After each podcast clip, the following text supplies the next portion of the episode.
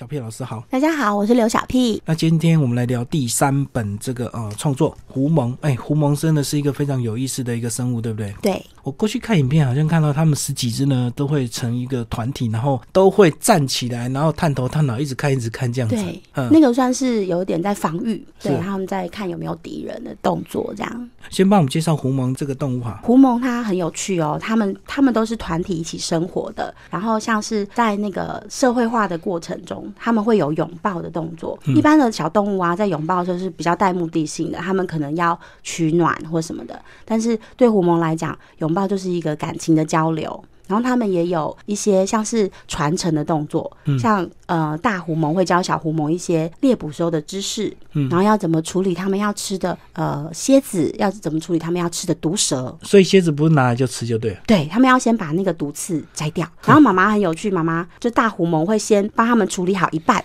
然后让他们试试看。那他们如果哎。比较成熟了，他们处理的比较好了，他们就可以自己处理没有被摘掉刺的鞋子。所以就跟猴子一样，会算是很聪明，会把技能传授给下一代。对对对对，他们会有传授的这个动作。那我知道，其实狐獴都是一个族群一个族群在生活，对不对？好像没有单独一个能够生存的，好像都是要这个互相合作，然后彼此呢，呃，常常看到在一个这个呃沙地上，狐獴很多只在探头探脑，大家都要互相警戒这样子。嗯，对，他们是互相帮助，是很团结的一个小动物。嗯，所以。他们这个站起来看也是为了看天敌，那他们的天敌是什么？像是老鹰啊，嗯，那种比较大型的飞禽这样子，他们很喜欢，因为狐獴小小只的，所以很容易一抓就走了，所以就是他们要看有没有老鹰过来这样，或是其他比较大型的、比较凶猛的动物这样。那我们这个主角呢，呃，是哪一种狐獴？就是非洲沙漠南部、非洲南部沙漠的小狐獴。嗯嗯嗯。那接下来我们请小 P 老师先帮我们念这个故事，在美丽的非洲沙漠。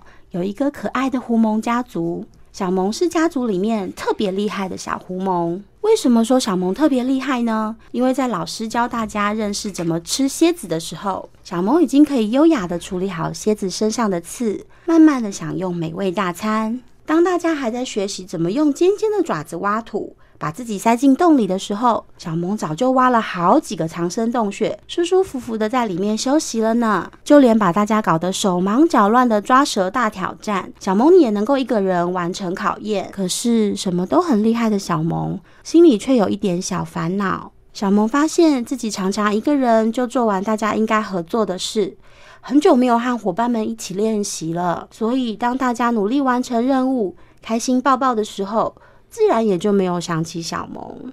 这一天，老师带着小狐獴们外出练习站卫兵。当大家还呆呆的站在原地东张西望的时候，只有小萌发现了远方的老鹰。大家快逃啊！小萌大喊。小萌和老师合力帮助其他的小狐獴们躲回地洞。没想到，一把被老鹰抓住了。这下完蛋了！小萌心里想。还好大家都得救了。一看到小萌有危险。所有的小狐獴都奋不顾身，一只一只从洞里跳出来，紧紧的抓住小萌。大家用力呀！老鹰哪里拖得动这么大一群狐獴呢？只好放开爪子，气呼呼的飞走了。小狐獴们叠成一团，却开心的大笑起来。大家的拥抱好温暖呐！小萌的心里松松软软的，刚刚遇到的危险和紧张一下子都不见了。原来啊，这就是抱抱的魔力。这本绘本的主角叫做小萌，他可能是因为太早熟，所以他太厉害，对不对？所以他很多事情呢，呃，都做的比他同年龄的这个小狐萌又快又好，所以他慢慢久了就就变这个 被冷落或者是被落单的这样子，嗯，就孤单一个嗯。所以其实呃，狐萌家族是一个非常讲究团结合作的一个家族，对不对？对。他们非常重视团结，所以在这个主题上，我觉得这个呃，在品格教育的方面，这个团结合作又是一个非常重要的一个议题哦，被写进去这样的一个创作里，这样子，嗯，一直到最后呢，因为他本来是快要牺牲自己救了大家，最后因为大家又这个呃团结合作，又把他救回来了，对，然后从此呢，应该大家感情就更好。对啊，因为他就大家就发现哦，原来小萌只是不太懂得怎么融入我们，他不是不想理我们这样子。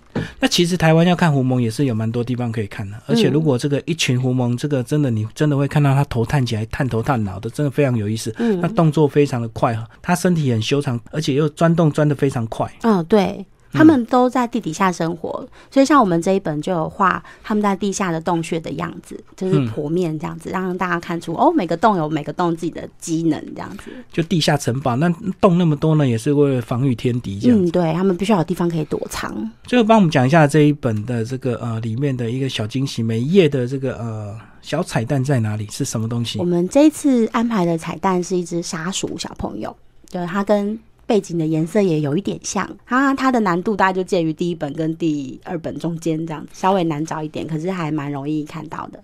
所以要找沙鼠还是有点困难哦，因为毕竟 它的颜色其实跟这个颜色很像，嗯，都是黄色系这样子。最后这个狐獴的拥抱真的有它的这个社会的意义，是不是？对，他们是感情交流。嗯嗯，对，就一般的小动物可能就是比较不会想到这个层面，可是他们因为是团体的，他们常常在呃出门前也要抱一下，然后出去打完猎回来也要抱一下，所以对他们来讲，抱抱是一件很温暖的事情。就是每天都要抱这样。对，每天都要抱抱。所以这本书，哎，应该这个小朋友读起来会更有感觉，对不对？对呀，因为像是我也是很喜欢宝宝的，然后我宝宝，我们家宝宝每天出门的时候我要抱一下，回来的时候也要抱一下。那希望大家多拥抱，因为我觉得拥抱是一个非常好的。